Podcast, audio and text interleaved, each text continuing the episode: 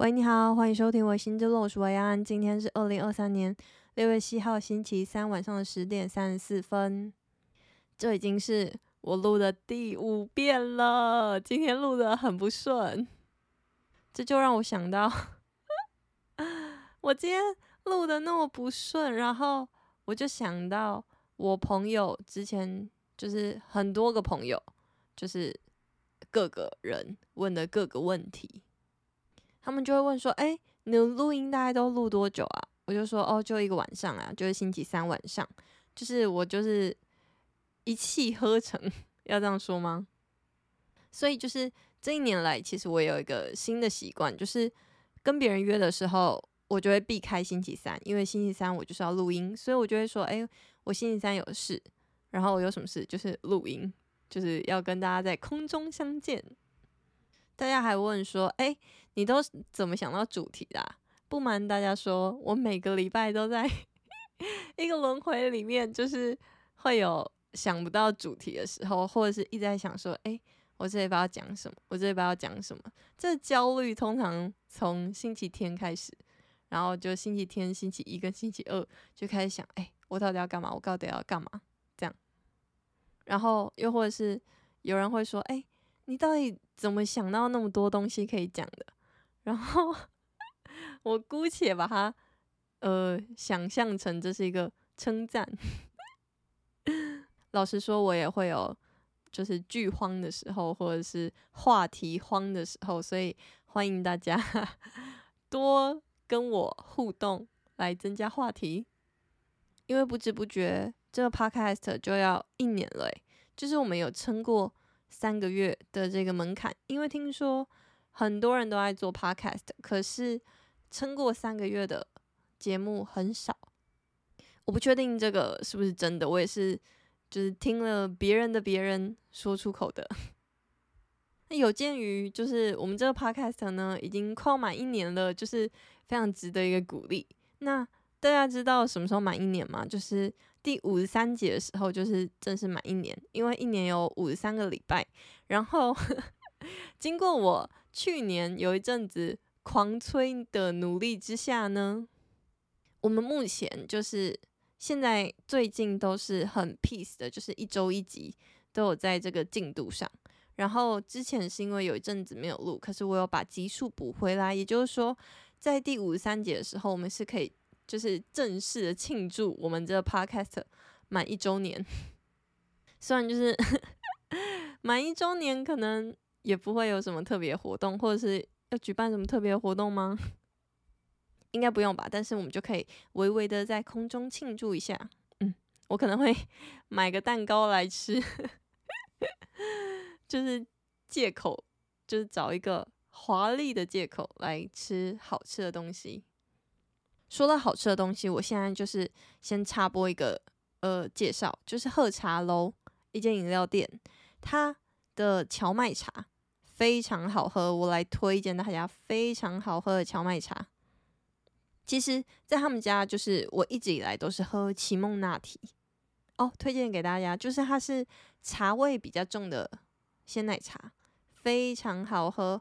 你就是奇梦拿铁一分糖去冰。满满的茶香的一个鲜奶茶，然后我也是前几天就突然发现，什么喝茶楼竟然有我最喜欢的荞麦茶。我为什么喜欢荞麦茶？是因为荞麦茶的味道是我喜欢的之外呢，它还没有咖啡因。因为晚上六点之后我就不能喝含有咖啡因的东西，就是不管是呃茶或者是咖啡我都不行，不然我就会睡不着。这就是屡试不爽的一件事情，所以蕎麦茶就是可以满足我想要在六点之后喝手摇饮的一个欲望的饮料。大家也都知道，我很喜欢喝一木日的蕎麦茶，然后一木日的蕎麦茶它就是要加黑糖粉桂嘛。那如果你在喝茶楼点了蕎麦茶，你可以加什么呢？一样是要无糖去冰，然后你可以加红茶冻，它红茶冻很好吃，就是。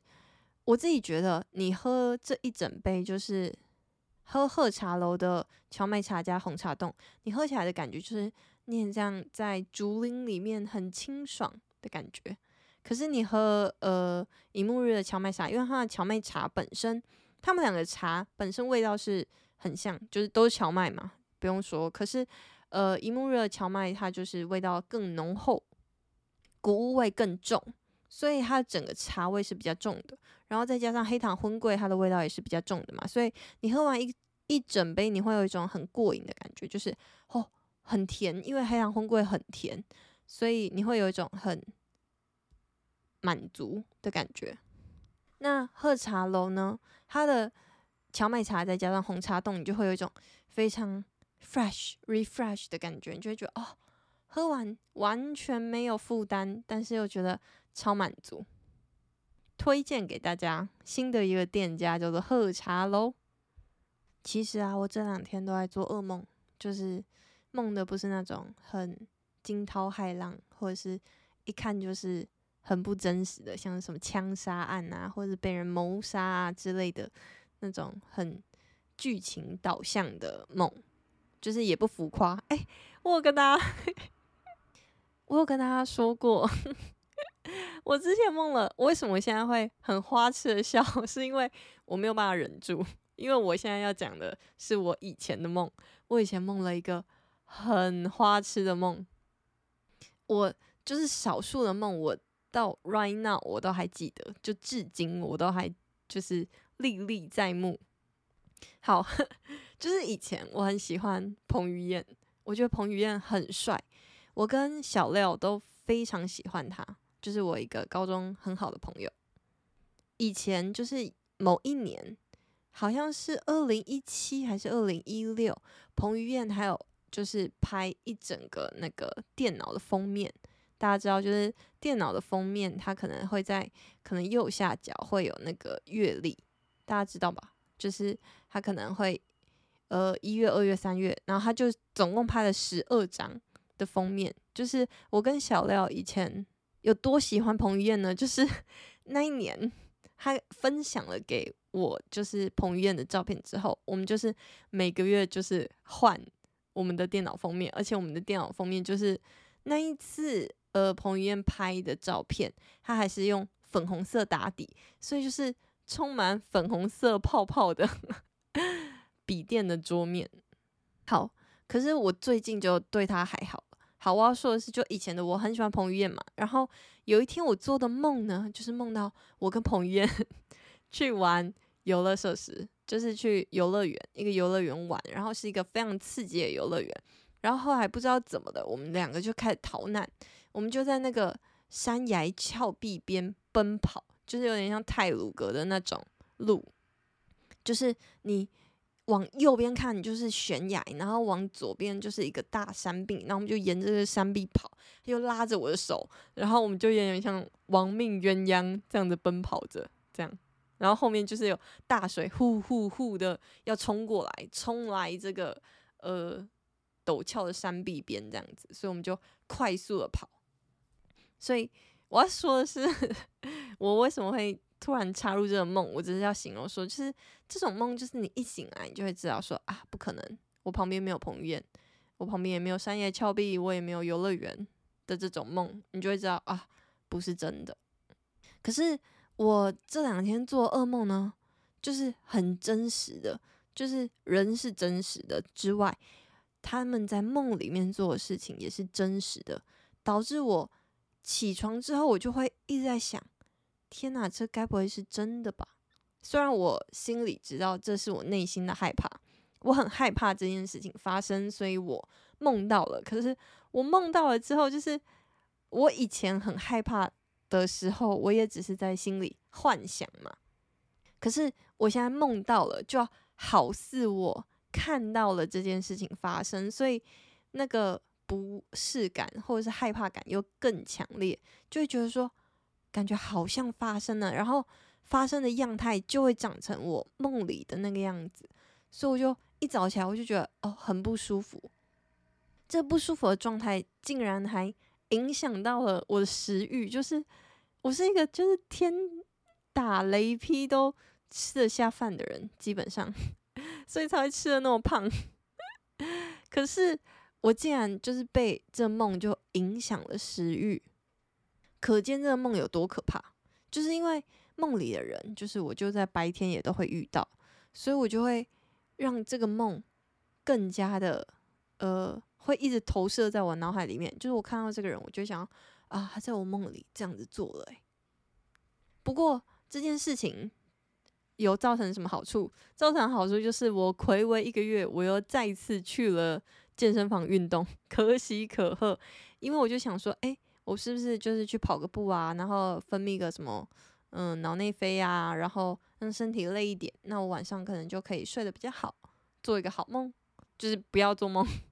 我现在发现我好像不喜欢做梦，就是我平常睡眠的状态就是我不做梦的，所以做梦就会让我觉得很累，就觉得好累好累这样。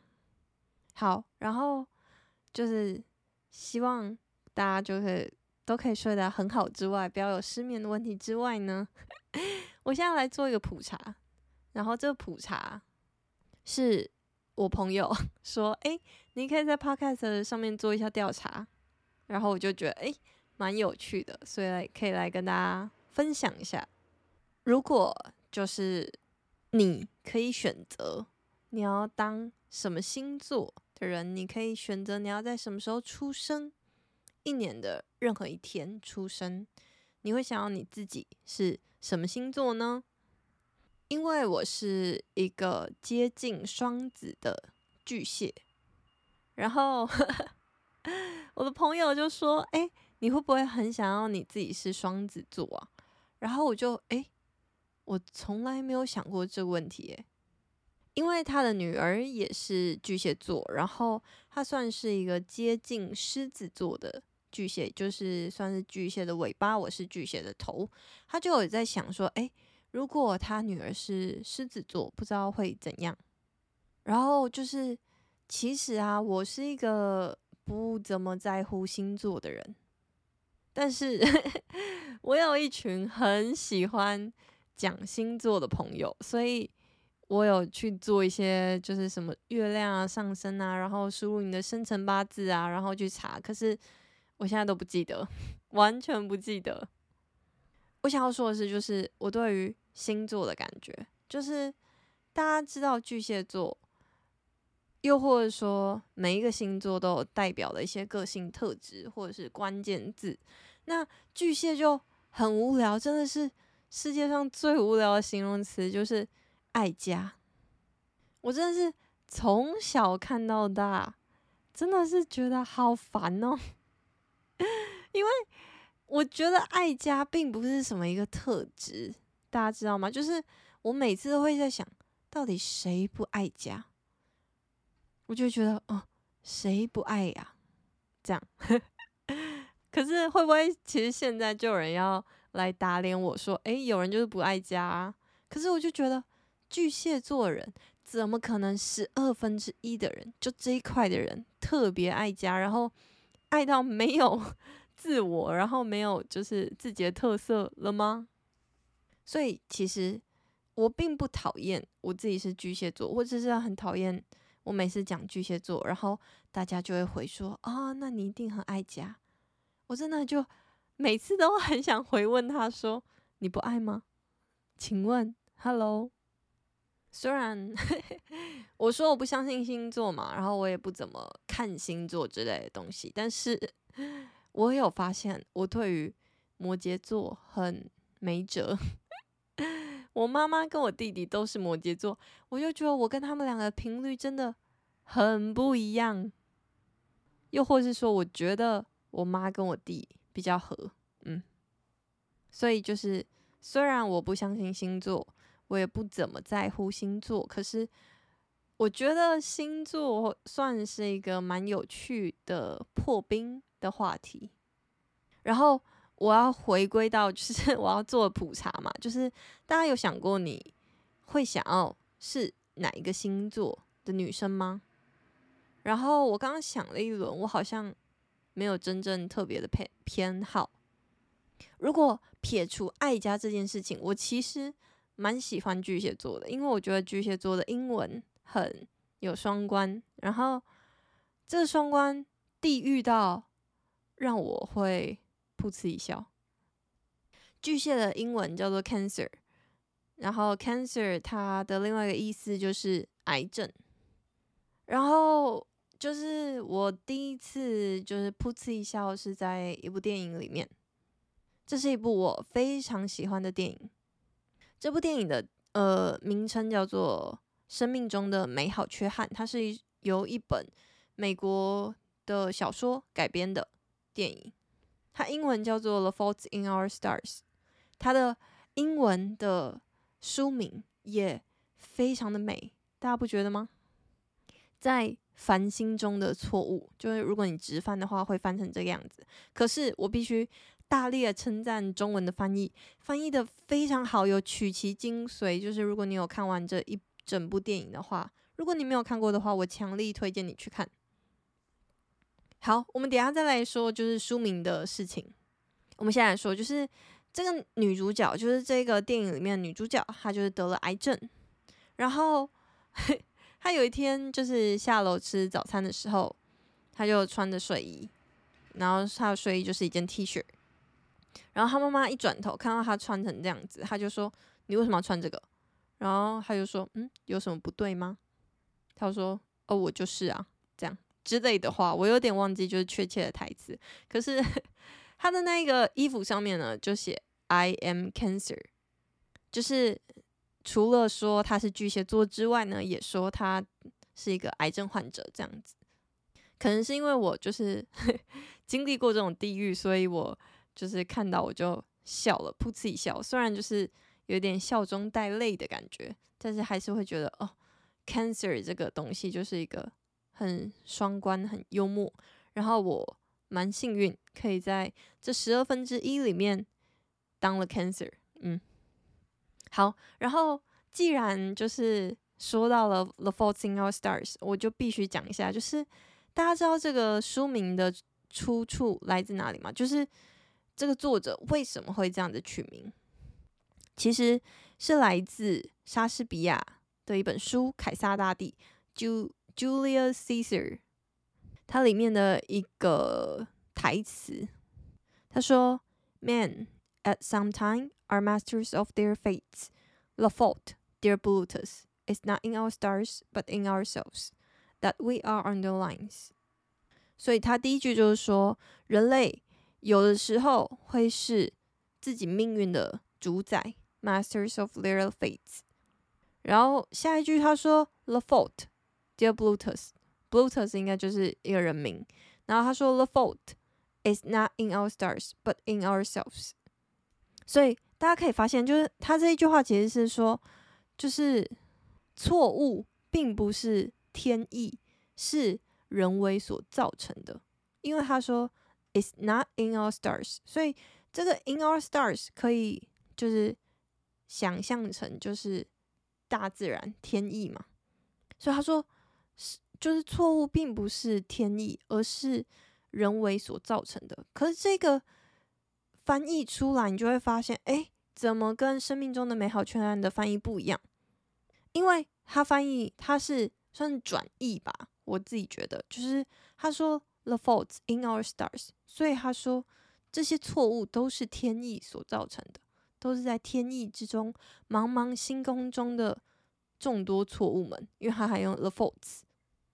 那为什么他会就是这样子转译呢？其实就是因为，呃，里面的男女主角都得了癌症，所以癌症这件事情就是谁也没有办法控制嘛，得了就是得了，所以就是天意所造成的一些错误。这个很巧妙的寓意，就让我更加喜欢这部电影。这部电影真的是好令人心碎。但是又好温柔。我在 不搭嘎的在分享一句，我里面就是感触我最深的一句话。他说：“比离癌更痛苦的是看着自己的孩子离癌。”我看到这句话，然后看到那个画面，我真的就是差点哭出来，就觉得哦，好心痛哦，就是。这就是亲情的力量的感觉。